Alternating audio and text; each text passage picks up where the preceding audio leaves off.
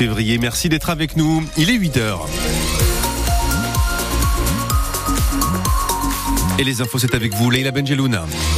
Dans l'actu ce matin, le procès d'un accident de chasse. La météo, la journée commence avec du soleil dans les Landes, Thomas. Oui, et ensuite, en cours de journée, nous verrons arriver de plus en plus de nuages. D'ailleurs, en fin de journée, peu d'éclaircies prévues, hein, nous indique Météo France. Au thermomètre, nous avons ce matin à Saint-Vincent de Tyros 7 degrés, à Grenade-sur-la-Dour 6, sur Biscarros 7. Cet après-midi, ça va monter jusqu'à 21 degrés, température au-dessus des valeurs normalement observées. Son avocat a plaidé la relaxe au bénéfice du doute, mais le chasseur écope de trois mois de prison avec sursis, ainsi euh, que du retrait définitif de son permis de chasse.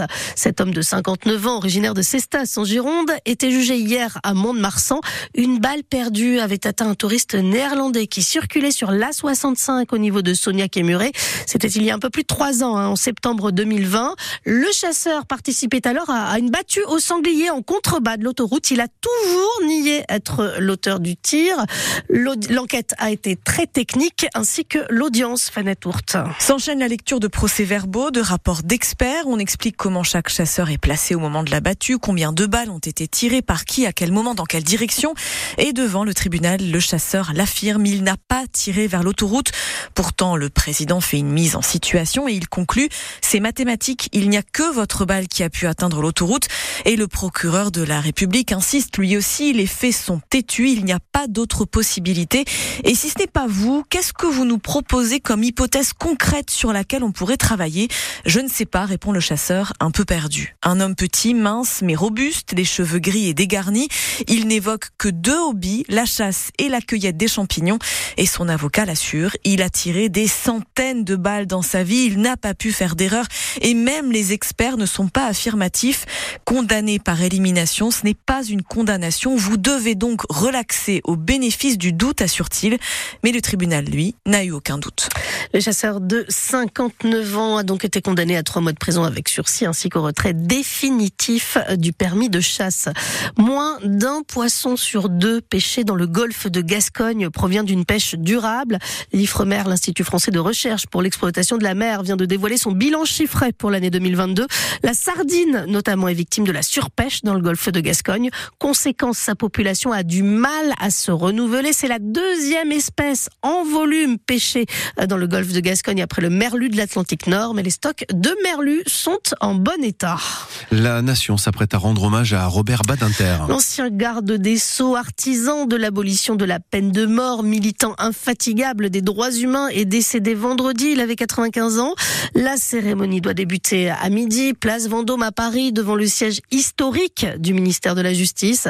Emmanuel Macron retiendra ensuite avec la famille de Robert Badinter.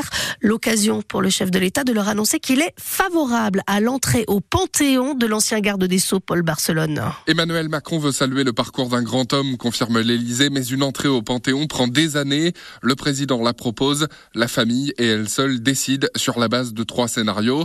Une plaque, un cercueil sans le corps et une inhumation. Pas de calendrier et pas d'obligation.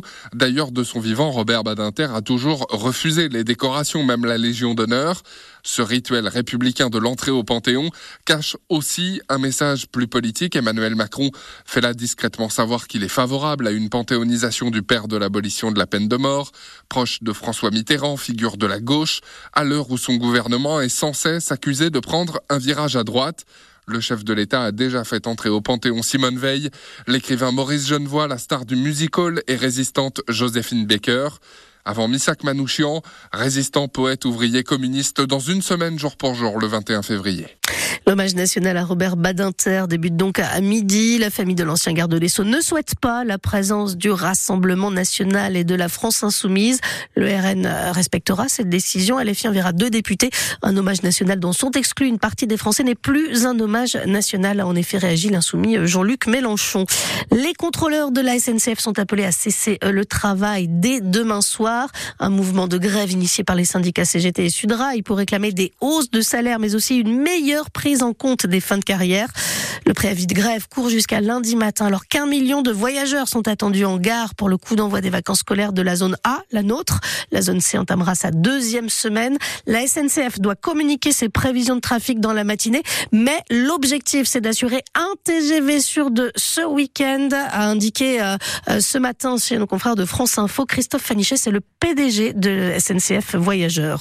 À dix jours de l'ouverture du salon de l'agriculture, les syndicats maintiennent la pression sur le gouvernement. Oui, la FDSE et les jeunes agriculteurs ont été reçus par le Premier ministre hier après-midi. Gabriel Attal leur a promis de les revoir tous les mois après le salon de l'agriculture pour faire le point sur euh, tout un catalogue de mesures qui ne vont pas assez vite d'après les syndicats. Et cet après-midi, c'est Emmanuel Macron qui rencontre les deuxième et troisième syndicats agricoles du pays, la coordination rurale et la confédération paysanne. Une première depuis la crise, mais c'est une tradition euh, avant le salon de l'agriculture. Dans les Landes, un homme de 70 ans meurt dans un accident de quad. C'était hier soir à Pouillon. Quand les pompiers sont arrivés sur place vers 20h, le septuagénaire était coincé sous le quad. Il n'a pas euh, survécu au choc. Les premières asperges sortent déjà de terre. Elles ont un mois d'avance. Les premières asperges sont donc déjà vendues sur les marchés, hein, mais le légume roi, le légume signature des Landes, devrait envahir les étals d'ici une dizaine de jours. La récolte est donc précoce, mais c'est fréquent hein, ces dernières années, de plus en plus fréquent. Un mois d'avance, ça reste tout de même exceptionnel, reconnaît Cécile Chéry Dubourg, qui cultive 6 hectares d'asperges dans le nord des Landes à Vert. C'est extrêmement tôt. Euh, c'est comme euh, comme 2020 en fait. 2020 a été une année très précoce, euh, donc ça ne fait que démarrer. C'est-à-dire que là, la semaine dernière, on a ramassé voilà une quelques poignées sur tout le champ. Cette semaine encore, je pense qu'on va réussir à passer comme ça sans embaucher de salariés, mais à partir de la semaine prochaine, oui, on va embaucher toute l'équipe. Alors au début, ça démarre gentiment. Hein, c'est ça va pas être les grandes cadences, mais mais de toute façon, c'est sûr qu'on a un bon mois d'avance. En général, on, on embauche l'équipe à partir du 15 mars, quoi du 15-20 mars. Donc, euh, on, a un gros mois d'avance. Et si la saison démarre avec un mois d'avance, forcément, elle se terminera plus tôt euh, qu'en temps normal, c'est-à-dire au mois de mai. Il était une figure de la pêche dans les Landes et toute la Nouvelle-Aquitaine. Le Landais Patrick Lafargue est décédé dimanche, ancien président du comité régional des pêches maritimes, figure du port de Cap-Breton. Il avait 67 ans. Il était un infatigable défenseur de la pêche locale et des pêcheurs, réagit le sénateur socialiste Éric Kérouche sur sa page Facebook. Les obsèques de Patrick Lafargue se tiendront lundi prochain, le 19 février, à 9h30 à Cap-Breton.